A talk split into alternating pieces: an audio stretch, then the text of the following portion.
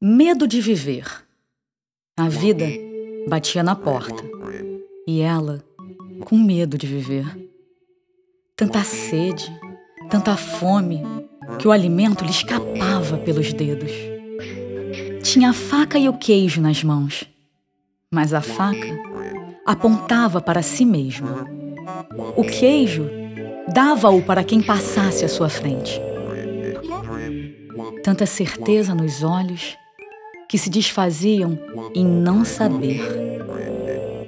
Se olhava por dentro e via alguém diferente da que refletia no espelho. Aquela audácia fora encoberta pela casaca do tempo, os grilhões financeiros, a incompetência burocrática, o medo, a dúvida. Insistia em dizer que vivia na terra do nunca.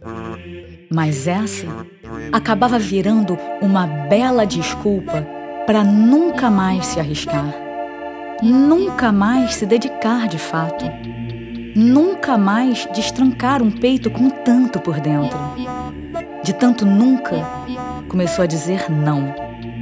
Não para as loucas paixões, não para a sua verdade ampla, não para o seu mundo diferente, não para a sua visão, não para a sua arte, não para a sua vida. Mas quando absorvida por aquela magia, ah, viaja de esqui no seu belo universo colorido. Esquece o lado de fora e vive do lado de dentro. Lança-se em queda livre e sente o cheiro do vento.